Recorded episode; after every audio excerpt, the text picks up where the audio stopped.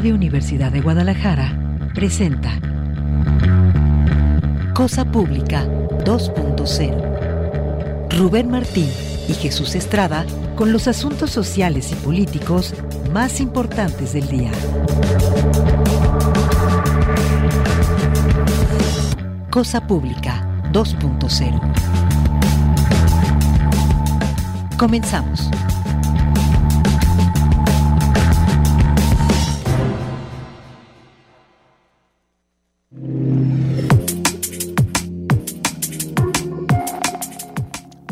Hola, ¿qué tal? ¿Cómo están? Eh, bienvenidos a Cosa Pública 2.0. Qué gusto que nos acompañen en, cada, en otra tarde para compartirles esta selección de los temas sociales y políticos que nos parecen más urgentes en la muy amplia agenda informativa de Jalisco, de México y del mundo. Gracias por acompañarnos. Estamos transmitiendo en vivo este miércoles 8 de febrero.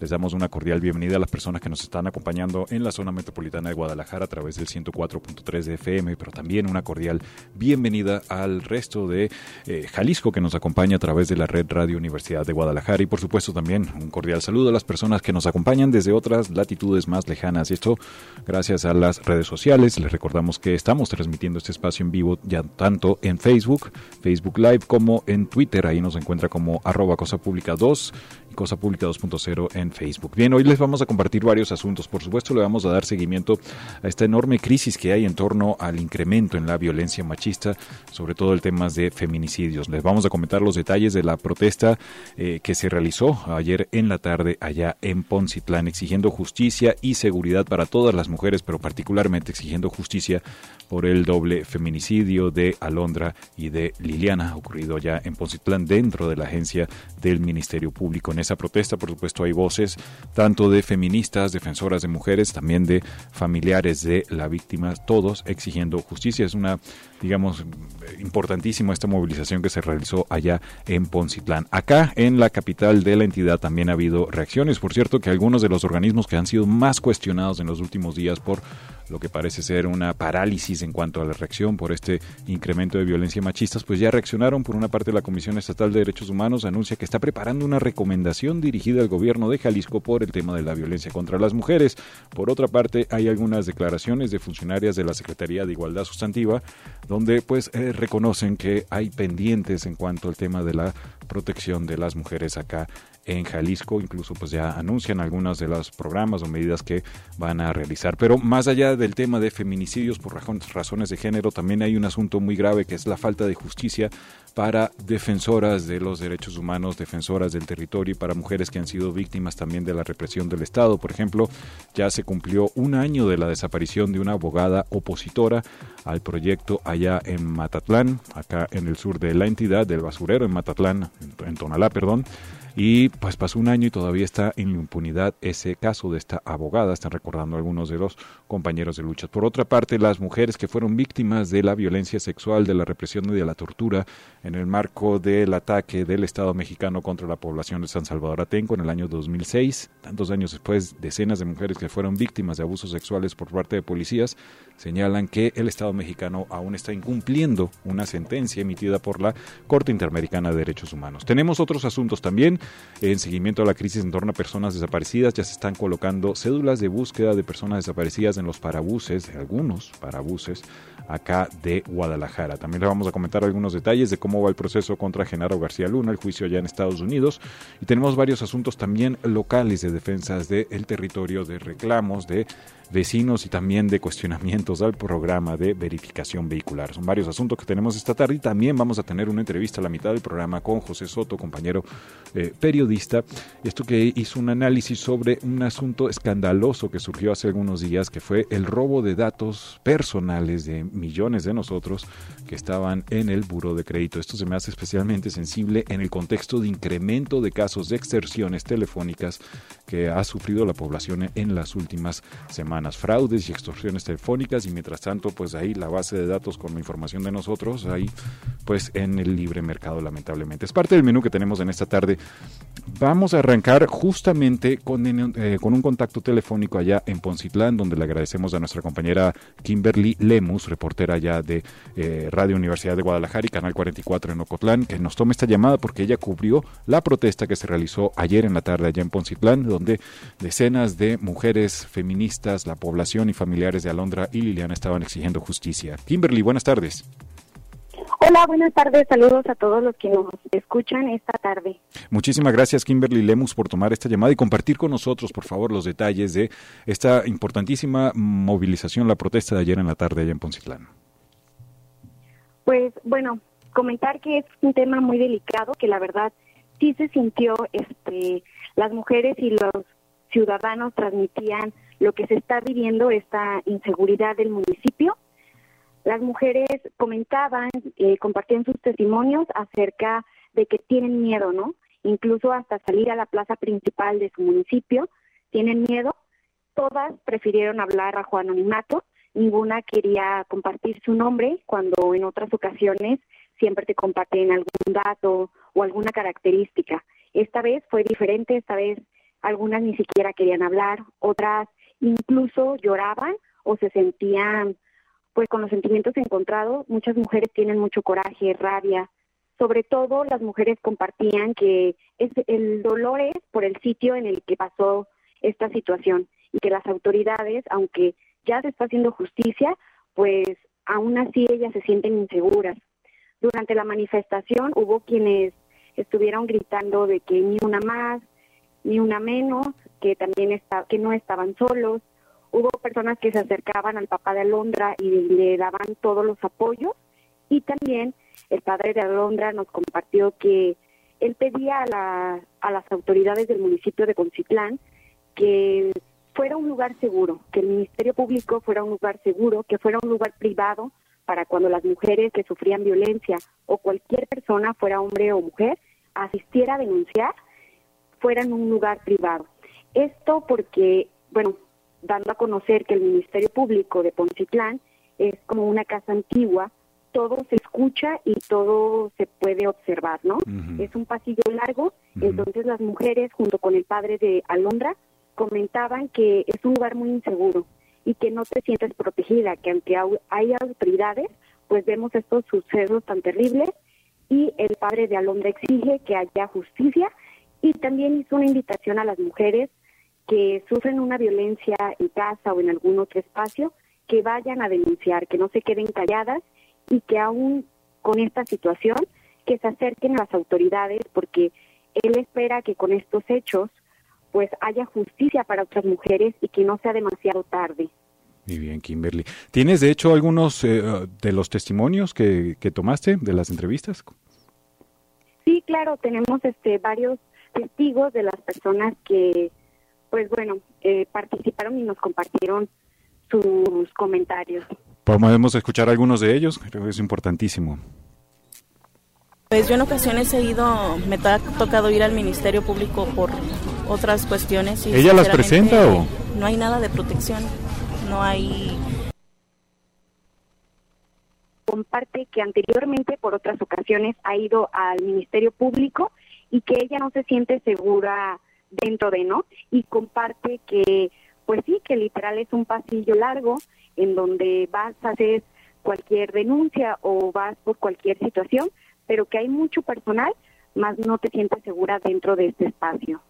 Ese es el problema, justamente ahí ocurrió el asesinato de Alondra Liliana en ese contexto de desprotección de la agencia del Ministerio Público. Importante los detalles que nos comentas, eh, Kimberly, pues de la infraestructura de esta pequeña casa que todo se escuche y eso es especialmente delicado en el caso de una persona que vaya a presentar una denuncia por amenazas o por violencia en la casa, ¿no?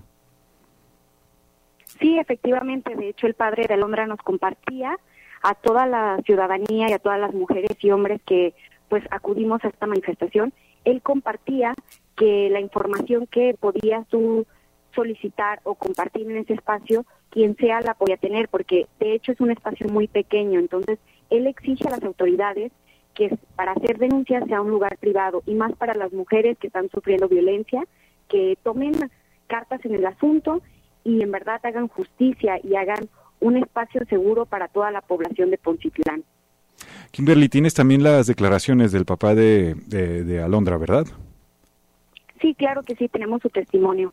Vamos a, escuchar al papá de, de, Alondra. Yo lo que sí pido, este, que se haga justicia a los servidores públicos que omitieron muchas responsabilidades y que esto no se quede así, porque hay muchas mujeres que están sufriendo este tipo de cosas y este que no sea un lugar donde tengan miedo que vayan a, a denunciar, este que sea un lugar seguro, el Sigiles, el este un espacio este privado donde vayan las mujeres o cualquier persona a poner sus denuncias, porque ahí donde están ellos, lo que está declarando una persona aquí lo está viendo la otra persona a un ladito.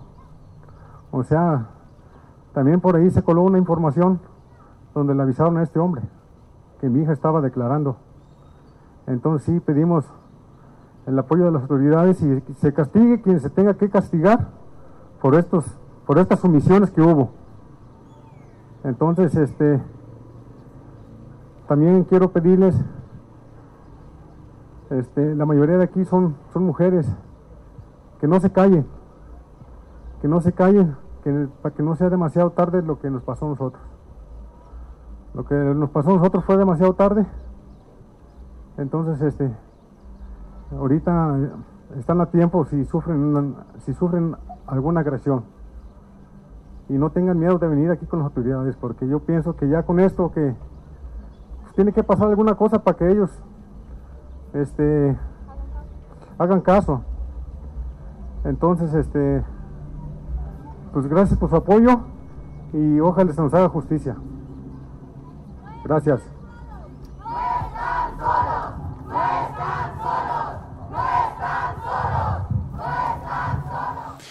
Kimberly Lemus, esa, eh, eh, es importantísima la declaración del papá de, Alondra, pero esa denuncia es especialmente grave, me parece, donde dice que posiblemente, o hay la sospecha que desde la propia agencia del Ministerio Público se le avisó al agresor que estaban ahí declarando eh, la madre y la hija contra este tipo.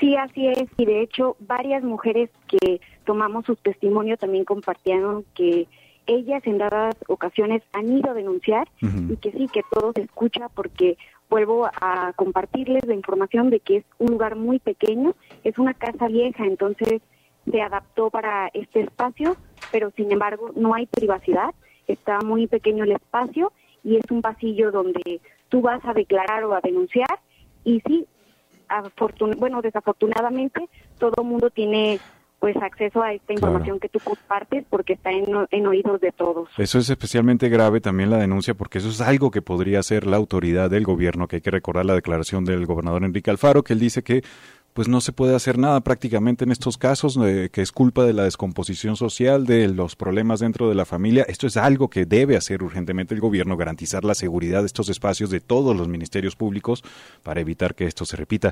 Kimberly Lemus, también tienes declaraciones, de testimonios de algunas otras mujeres de allá de Poncitlán que nos vas a compartir.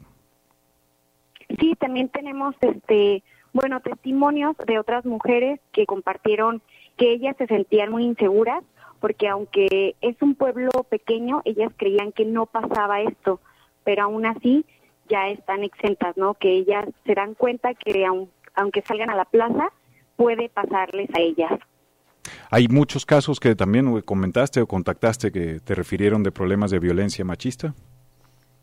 Sí, también de hecho hay mucha violencia familiar.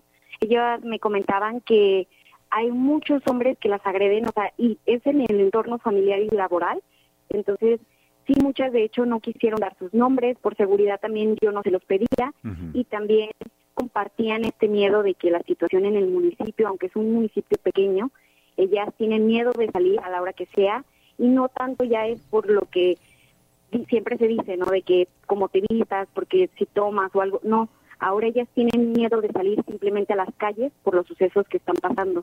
Y es muy doloroso por el sitio en el que sucedió. Incluso familiares de Alondra pidieron, de Alondra y Liliana, pidieron que no se quiten las mantas ni los carteles del kiosco de la plaza principal hasta que se haga justicia por estas dos mujeres.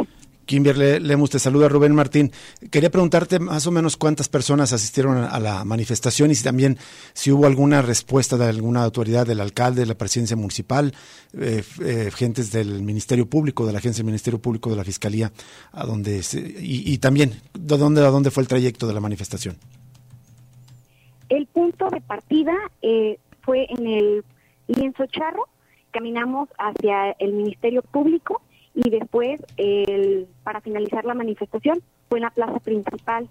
Ahí es donde expresaron pues estos testimonios y también donde se colocó una manta con la cara de Alondra y Liliana y también carteles que pedían justicia para estas mujeres. Hasta el día de hoy las autoridades no han dado respuesta sobre la manifestación, solamente policías viales en el momento estuvieron como pues rondando para digamos que evitar el tráfico o desviar a los coches pero hasta ahí no hubo respuesta.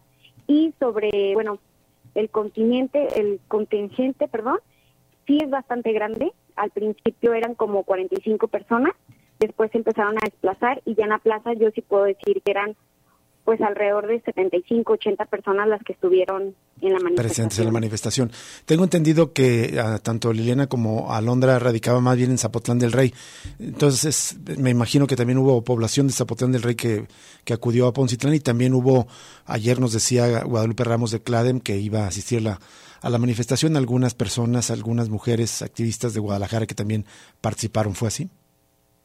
Sí, también este, tuvimos pues vecinos de los municipios aledaños, por ejemplo, de Tototlán, quienes compartieron también que ellos acaban de pasar el primero de enero. Así también un suceso lamentable. Hubo familiares de esta chica que también acaba de fallecer y también ellos compartían que hay mucha inseguridad, no nada más en Tototlán, en Puchitlán, sino en todo Jalisco. Así es, lamentable.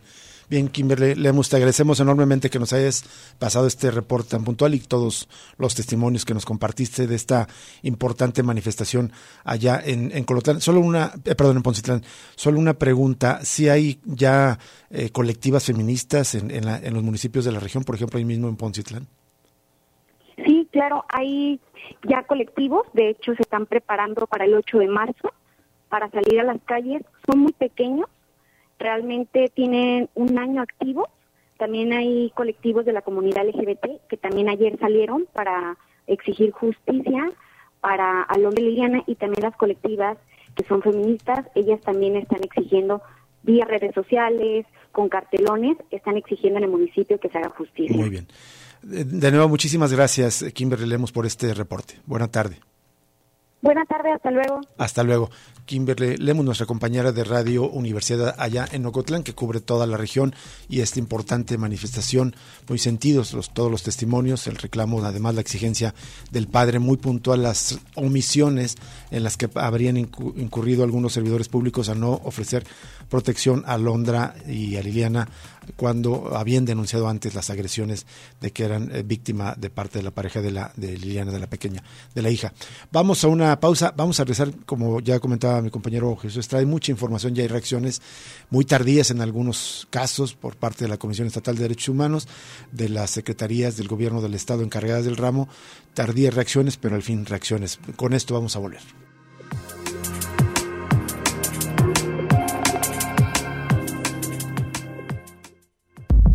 Cosa Pública 2.0 se enriquece con tu opinión.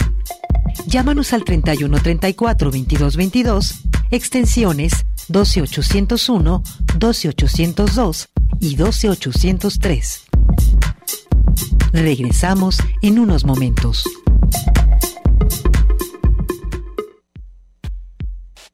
Cosa Pública 2.0. Regresamos.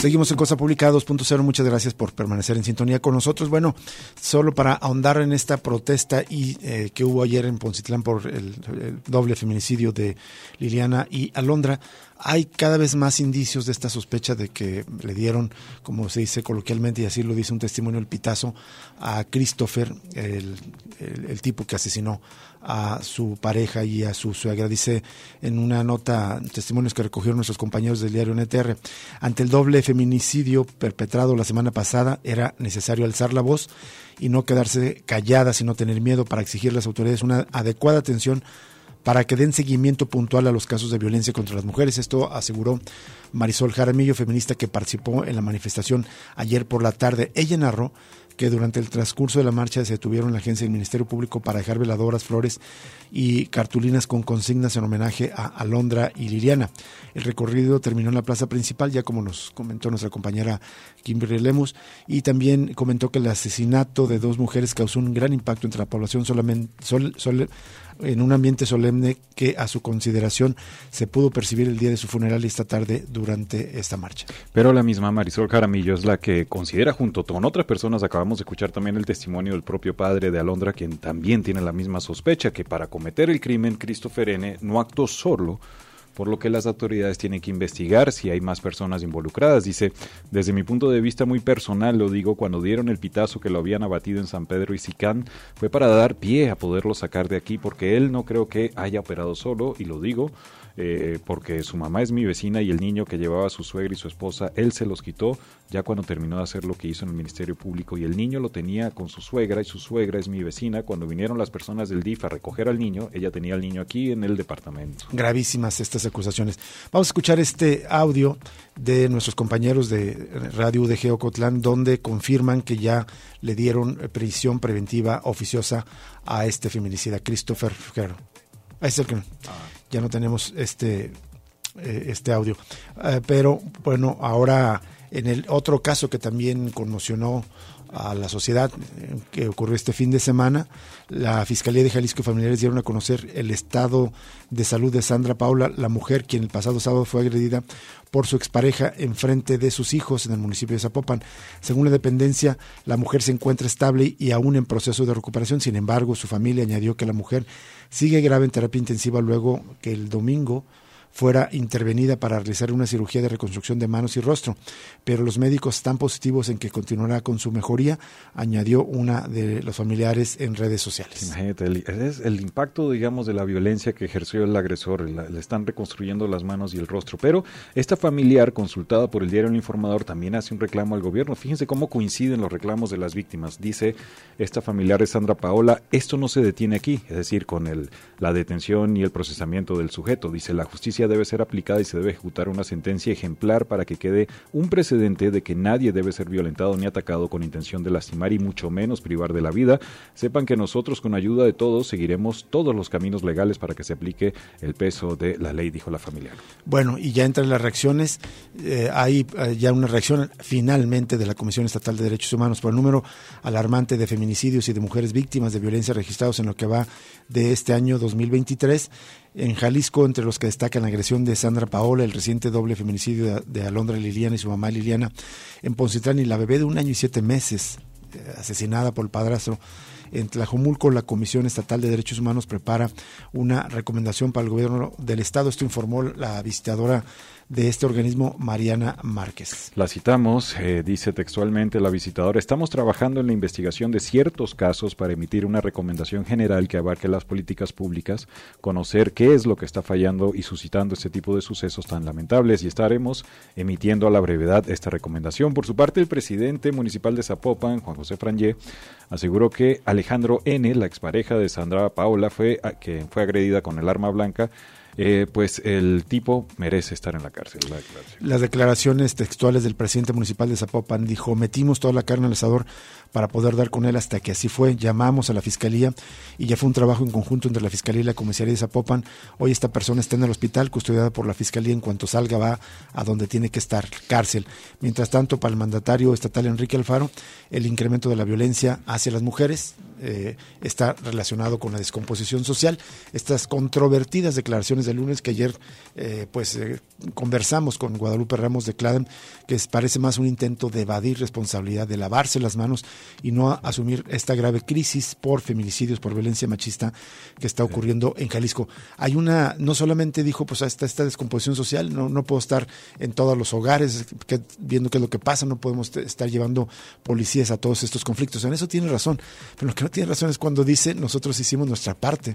Es otra vez este intento siempre de evadir la responsabilidad sistemático del gobernador Enrique Alfaro, decir, yo ya hice mi parte, el problema es, de ustedes que si, si, si, hay inundaciones es porque la gente tira basura, si hay eh, mal eh, tráfico es porque la gente no sabe manejar, si hay desaparecidos es porque la gente no se cuida, es irresponsable, alguna vez responsabilizó incluso a los padres por no, digamos, conversar con sus hijos, y bueno, si matan a las mujeres es porque, pues, pinche descomposición social, ¿no? Pero no asume su responsabilidad. Coincido totalmente, Rubén, es terrible, pero también una vez más aquí la declaración de Juan José Frangé de echamos toda la carne al asador, una investigación sesuda para encontrar al tipo. Hay que recordar que el presunto agresor, Sandra Paola, estaba en un hospital porque había intentado eh, atentar contra su vida, lo estaban atendiendo y ahí es donde lo localizaron las autoridades. Bien, y también los hechos de violencia contra las mujeres registrados en lo que va del año han demostrado un fracaso en la estrategia estatal de prevención, así como la ignorancia y desconocimiento en el tema por parte de las autoridades. Así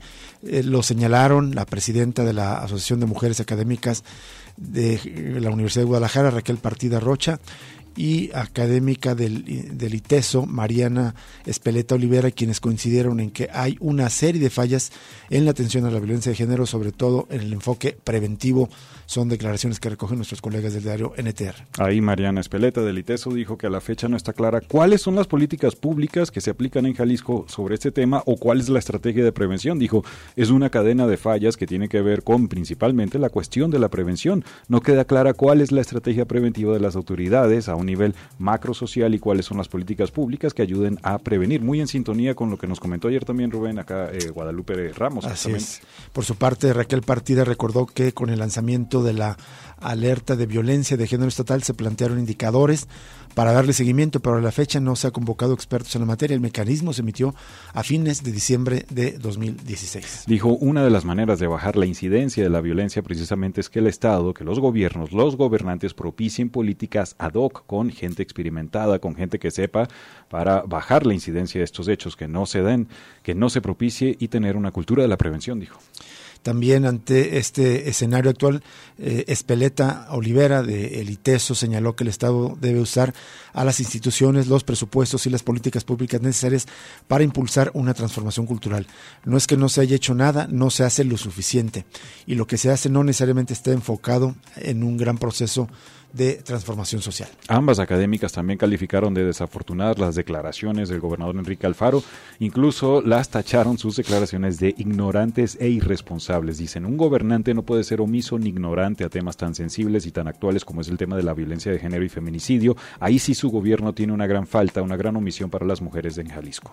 Bueno, y en otras informaciones, en una nota de nuestra compañera Griselda Torres Zambrano en nuestro sistema, ella recoge declaraciones de Damián Campos García, un juez de control de primer distrito, integrante del Observatorio de Seguridad de la Universidad de Guadalajara.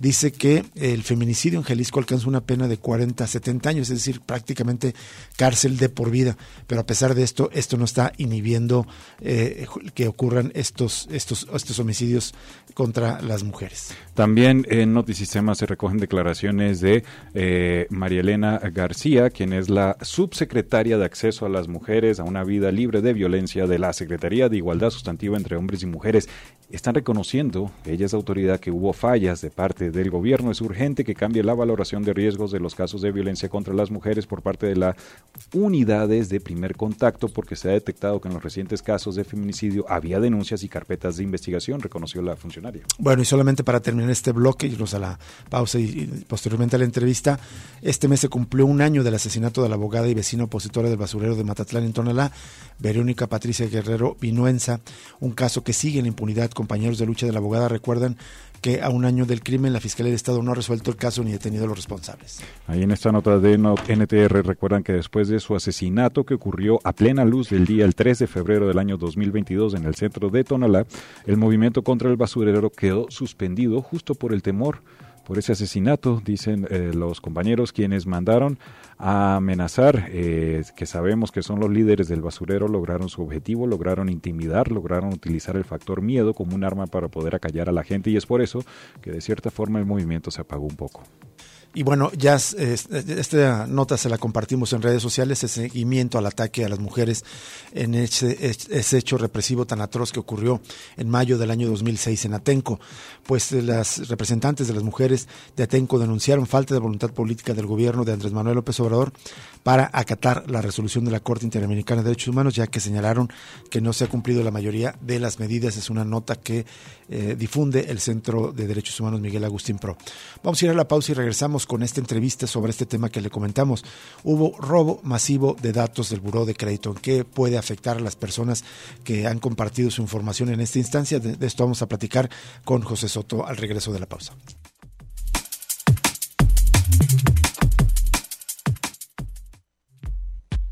Ya regresa Cosa Pública 2.0 con Rubén Martín y Jesús Estrada.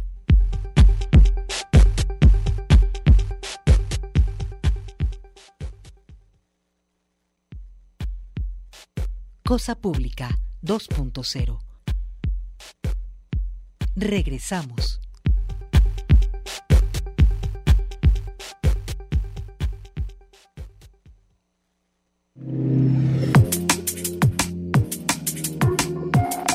Seguimos en Cosa Pública 2.0. Bueno, seguramente más de alguno de los radioescuchas alguna vez ha tenido la necesidad de compartir información, sus datos personales con el Buró de Crédito, esta instancia privada que sirve pues supuestamente para tener un historial crediticio que se, que se califique a las personas y así acceder a algunos créditos cuando lo solicite. Para hablar de este tema, le vamos a agradecer enormemente a nuestro amigo y compañero José Soto Galindo.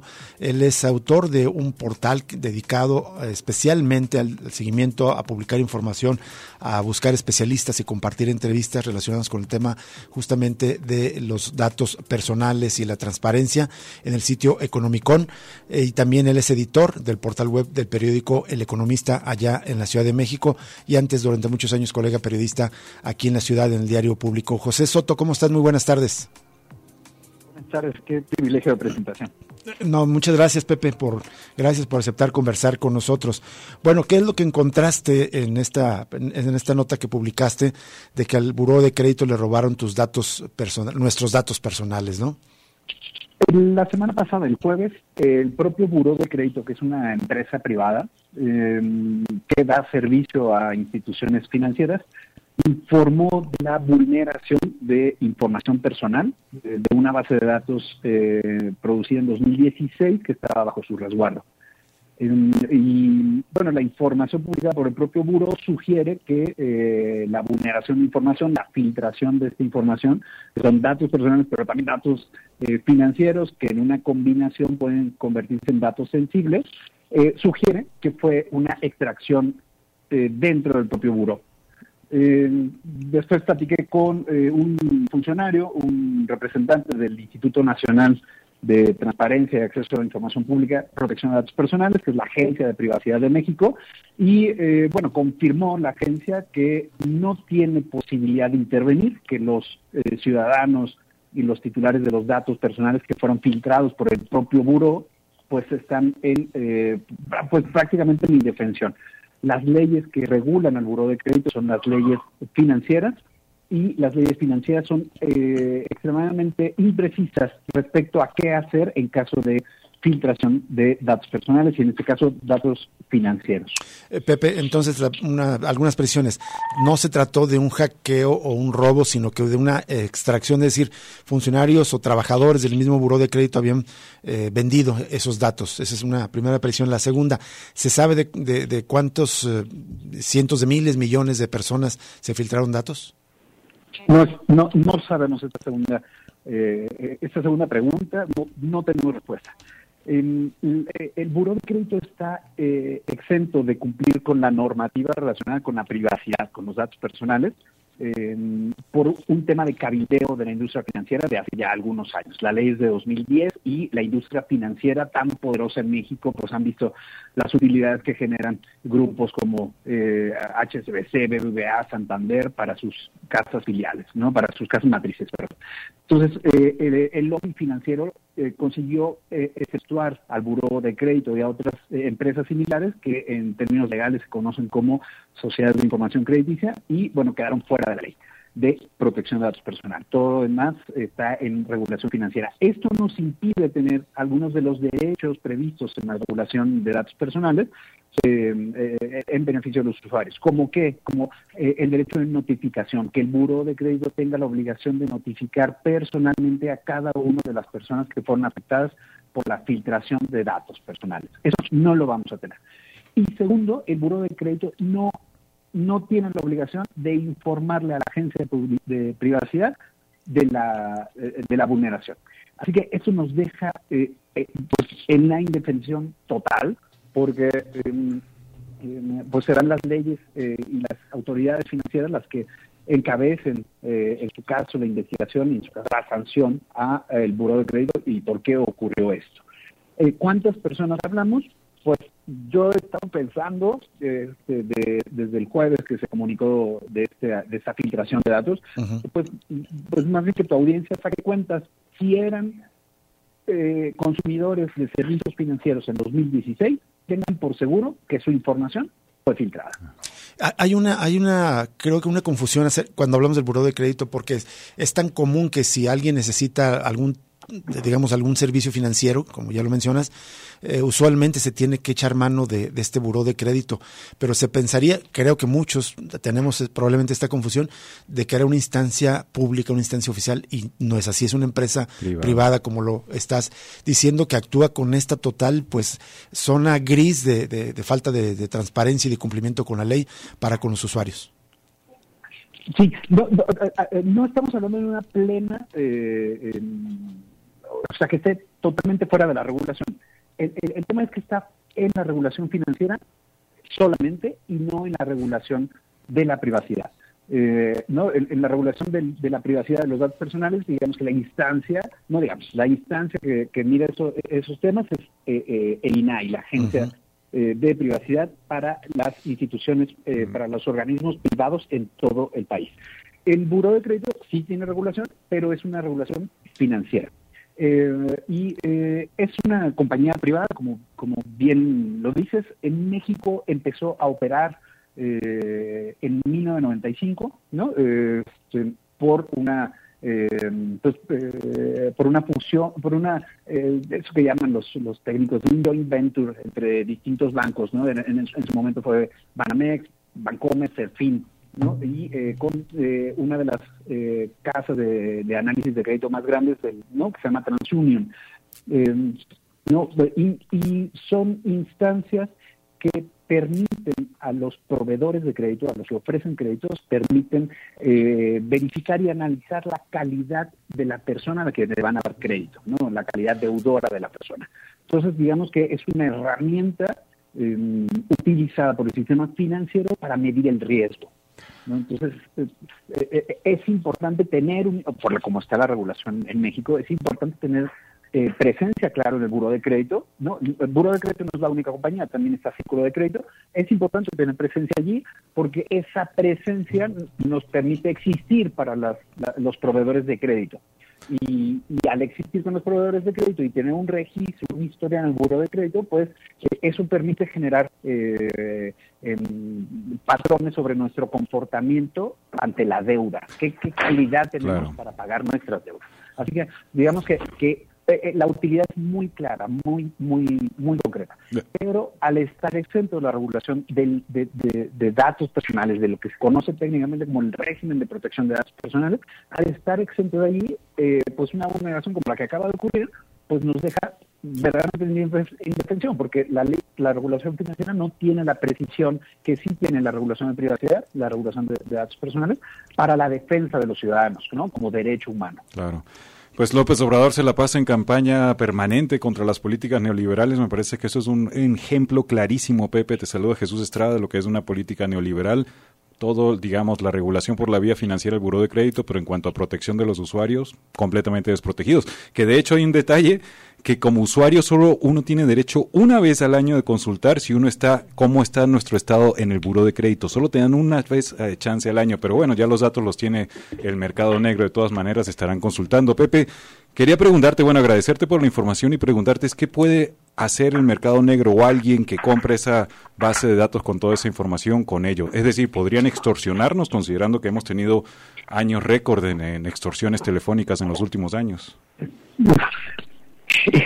Yo siempre he pensado, yo siempre he pensado que la, la, la, la, mayor parte de la información que circula y por las llamadas telefónicas que estamos ahí sufriendo siempre de, de, servicios financieros para ofrecernos nuevos servicios, no para el tema del cobro, que también, bueno, hay otro, hay otro gran asunto allí. Yo la verdad es que siempre había pensado que era una filtración de parte de, de Buró de Crédito. Y, y, este, no, no tengo pruebas, como se dice, ¿no? Este, pero tampoco tengo dudas. Em, este, ¿Qué se puede hacer con la información?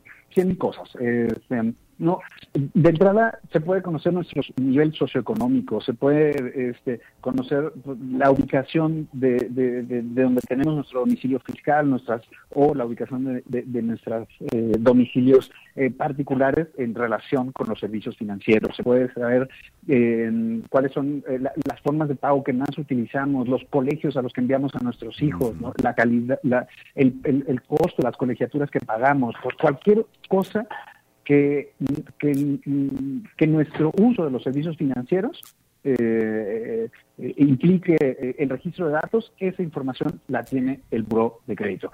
El Buró de Crédito, los, servicios financieros están obligados por ley a informar siempre al Buró de Crédito sobre cuál, todas las transacciones de los usuarios. Así que, pues, ¿qué información tiene el buró? Pues imaginen la cantidad, ¿no? De, o sea, cualquier movimiento con tu tarjeta de crédito es reportada ante buró de crédito. Cualquier pago de tu tarjeta de crédito es reportada ante buró de crédito. Así que, ¿qué se puede hacer con esa información? Pues bueno, hay muchísimas. Eh, yo no soy no soy este, criminal ni hacker, ¿no? Ni, ni utilizo, así que no tengo muchas pistas, ¿no? Que darles sobre el tema. Este, ¿Por qué me imagino que puede ocurrir? Pues eso que llaman ahora la ingeniería social. Este, por supuesto, una llamada telefónica de alguien que se hace pasar por el banco y te roba las credenciales de acceso, ¿no? Que te roba el NIP, que te roba la contraseña para tu banca en línea. Este, por supuesto, temas mucho más graves que puede ser eh, que alguien te vigile, ¿no? Y, que conozca tu historia crediticio y, los montos que habitualmente manejas para el uso de tus cuentas bancarias y bueno, pues, o sea, eso puede derivar en un secuestro. Y exacto, secuestro, secuestro express, secuestros simulados, extorsiones, tal cual, amenazas de sabemos quién es tu familia, quién es tu familiar, páganos y si no vamos por ti, cosas así, ¿no? Exacto. Y también hasta eh, quizás eventualmente contratar créditos a tu nombre, ¿no? A nombre de, un tercero. Eso, pues en realidad es, un montón de datos. No me imaginaba tantos datos que estuvieran implicados en, el buró de crédito, tal como acabas de, describir, eh, José Soto, de tal manera que, esta filtración de datos es gravísima. No hay, no es posible que la autoridad pueda intervenir, sancionar o hacer algo para tratar de, de impedir algunos daños a partir de esta filtración. Sí, hay dos leyes eh, que están eh, involucradas en, la supervisión de las llamadas sociedades de información crediticia, que es el nombre legal que tienen estas, estas compañías. ¿no? Ese es el servicio que proveen, es una sociedad de información crediticia. son dos, es la ley de instituciones de crédito, que es la ley de la banca en general, y una ley particular para las sociedades de crédito, que es ley para regular las sociedades de información crediticia. Estas dos regulaciones bueno, y algunas otras disposiciones de autoridades administrativas, pero eh, eh, no, ¿quiénes son las autoridades administrativas? Comisión Nacional Bancaria de Valores, Secretaría de Hacienda, eh, Banco de México, bueno, todo ese tramado jurídico relacionado con el mundo financiero y las empresas que proveen servicios financieros. Em, pero la regulación es poco em, clara poco detallada en términos de filtraciones. No hay claridad sobre qué ocurre en temas de filtración. Em, la información que, que, que, manejan las sociedades de información crediticia, como buró de crédito, como círculo de crédito, em, la, única característica que tienen relacionada con la información personal y financiera de los usuarios es esa cosa que se llama el secreto bancario. Y sobre el secreto bancario hay que encontrar las pistas de cómo actuar.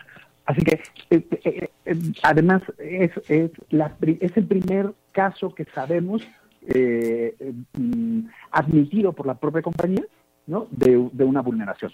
Yo, yo no dudaría que hubiera habido otros, ¿no? Este, y además de esta extracción hormiga de la que yo les decía hace rato de no tengo pruebas, pero tampoco dudas, digamos que es una extracción hormiga y esta sería la, la gran vulneración. Pero es el la primera documentación que tenemos. Así que la, las autoridades financieras, y en particular la Comisión Nacional Bancaria de Valores, que es la que tiene que actuar aquí, la CNBB, pues digamos que tiene pocas herramientas, poco historial, poca experiencia para tratar el tema. Y yo, sinceramente, que doy seguimiento a, los asuntos de la CNBB, híjole, no, no he visto una autoridad firme y robusta actuando en defensa de los consumidores de servicios financieros y actuando en defensa de los ciudadanos. Yo la verdad he visto una comisión bastante laxa. Algunos casos, casos más recientes son, eh, quizá los han comentado ustedes en su programa, Crédito Real, Unifin, eh, que son estas em, empresas de, de, proveeduría de créditos a partir de la nómina de los trabajadores. Mm. Exactamente. Eh, y, la, la, autoridad ha sido bastante em, tibia eh, no hay, hay, hay, poca acción de la autoridad eh, actuando con firmeza y con, eh, y con determinación para proteger a los consumidores, pero sobre todo a los ciudadanos, porque antes que consumidores somos ciudadanos. Exacto. José, una última pregunta de mi parte rápidamente, hablaste al principio también del tema de las publicidades en, llamadas telefónicas y eso. Se supone que hay un lugar, hay una base, un lugar donde uno llama eh, y uno introduce el número telefónico de uno para evitar recibir llamadas telefónicas de este tipo de publicidad, pero yo estoy ahí y sigue recibiendo un aluvión de ofertas de financieras. ¿Sirve para algo eso o no? ¿O qué onda con, con eso? Es de Profeco, me parece, ¿no? Es de conducir. Sí, ah, de no. conducir. Gracias Jesús por preguntar, porque sí, es, eh, creo que sí cierra bien como la, información que están entregando ustedes a, su audiencia. sí, existe, se llama REUS. Ah, R-E-U-S. Sí, es el registro de usuarios y personas físicas, algo así, es ya fuera, de, fuera del acrónimo, pero es REUS. Em, lo, lo, lo, administra Conducet. ¿Cómo funciona? Uno se registra en el padrón, entrega eh, su número telefónico, eh, correo electrónico, puede incluso eh, agregar a, algún familiar, algún pariente, y la promesa del servicio de conducir es cancelar, bloquear las llamadas publicitarias y de mercadotecnia de los bancos. el registro dura dos años, o sea, después de dos años, mm. digamos que que, vuelves a estar expuesto, tu número telefónico, tu correo electrónico vuelve a estar expuesto a, la publicidad de los bancos y tiene, por supuesto, un montón de asteriscos. El primer asterisco es eh, que quizás si tú directamente con tu banco aceptaste en algún aviso de privacidad o en algún registro, en algún formulario, recibir información de tu banco, es probable que lo, que lo sigas eh, obteniendo. Pero eh, bueno, es bien común. Eres usuario, eres consumidor Banorte y tienes encima los de HSBC. Claro, así es. a ver, HSBC, ¿cómo pasó? Bueno, la promesa del REUS es eso, bloquear, ¿no? Por lo menos bloquear el de HSBC. Eh, el servicio, bueno, te registras en línea, pongan así, Reus, Conducer, les va a aparecer muy muy pronto eh, eh, eh, en los resultados de búsqueda.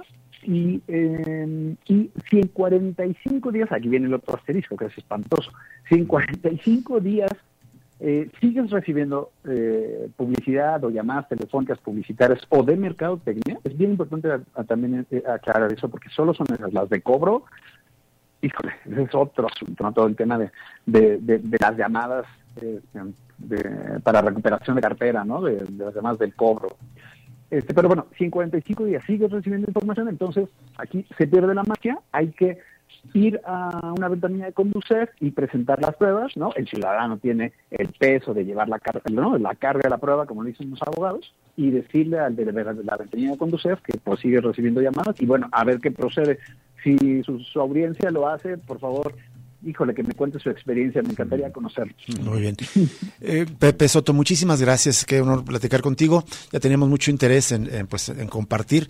Eh, en, esta ocasión fue por este tema tan, tan pertinente, este robo de datos del Buró de Crédito, pero también compartir tu proyecto.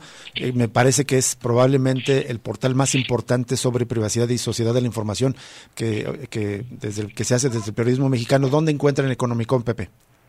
Bueno, muchísimas gracias por, por, el, por, por, el, por la mención. Es eh, economicom.mx. Este, también me encuentran en YouTube y, hoy por la tarde voy a lanzar la iniciativa en podcast, en Apple Podcast, en Google Podcast y en Spotify. Perfecto, entonces. En economicom.mx. Ahí, ahí te encuentran y por supuesto se pueden suscribir para que les llegue eh, la, tu newsletter semanal a, sus correos o a sus cuentas cada, cada semana. Muchísimas gracias, José Soto. Y si te, parece, pues seguimos en comunicación más, eh, más frecuentemente para compartir esta información que tiene que ver con la sociedad de la, eh, de la información y también sobre la privacidad de los datos personales en esta era pues en la que prácticamente compartimos todo y estamos mucho más expuestos. Gracias, Pepe. Gracias. Sí, oigan, eh, si me un minuto. Sí, dale. menos. Yo les sugiero muchísimo, aunque no sea la autoridad, pero yo les sugiero muchísimo que presenten una denuncia ante el INAI si saben que eh, fueron filtrados sus datos del Buro de Crédito. El INAI los va a batear, pero no importa, hay que saturar el buzón de denuncias del INAI. De acuerdo, muy bien. Gracias, José Soto. Estamos en contacto. Saludos, un abrazo, hasta luego. Vamos a la pausa y volvemos para cerrar Cosa Pública 2.0. Ya regresa Cosa Pública 2.0 con Rubén Martín y Jesús Estrada.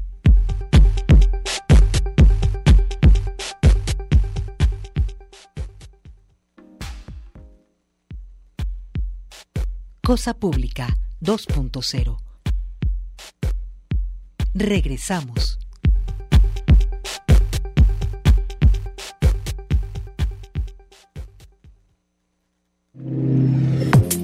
Seguimos ya prácticamente para cerrar, pero estamos todavía comentando, eh, digamos, algunas reflexiones que nos deja esta charla con nuestro amigo José Soto. Es impresionante la impunidad eh, que tienen estas compañías privadas, las empresas, sobre todo financieras, bancarias, eh, crediticias, de tener tus datos personales y hacer con ellos lo que se les hinche en gana, ¿no? O sea, ¿cuántas veces recibes llamada de, empresas que, con las que no has tenido ningún contacto y sin embargo tienen, tienen tu teléfono particular? ¿Qué más datos tienen? Bueno, ahora con la charla con Pepe Soto ya nos damos una idea. Tienen un montón de datos nuestros ahí filtrados y el gobierno no hace nada, tolera con total ah, pues negligencia, omisión, incluso impunidad esta situación. Todos hacen fiesta, desde las empresas, los bancos, las empresas financieras ofertando créditos, hasta el crimen organizado, que no nos extrañe, como ha pasado otra vez, que ese tipo de bases de datos lleguen a las penitenciarías, donde se suelen hacer las llamadas de extorsiones a muchas personas que pues, sufrimos, somos víctimas. Ya nos vamos prácticamente, solo le vamos a, comentar eh, solamente el primer párrafo y les dejamos en redes sociales esta nota que nos parece es una política que debería de multiplicarse y es la colaboración de la, todos los aparatos, todos los gobiernos, todo el aparato público en difundir la información sobre los desaparecidos. Las cédulas de búsqueda de personas desaparecidas ya están siendo proyectadas en al menos 14 parabuses de Guadalajara. No entiendo por qué en 14, si hay cientos, porque no es en todos, pero al, menos ya hay un primer comienzo, una iniciativa empujada por el colectivo Luz de Esperanza, que ya están difundiendo fichas de personas desaparecidas junto con la publicidad comercial nos, permanente en los parabuses de la ciudad de Enhorabuena por eso. Nos vamos, muchísimas gracias por habernos acompañado por eh, aquí en Cosa Pública 2.0. Lo invitamos a permanecer en sintonía de Radio Universidad de Guadalajara. Sigue temporada de libros y mañana que nos acompañe nuevamente queda cordialmente invitado invitado a otro análisis crítico de la realidad en Cosa Pública 2.0. Hasta mañana, muchas gracias.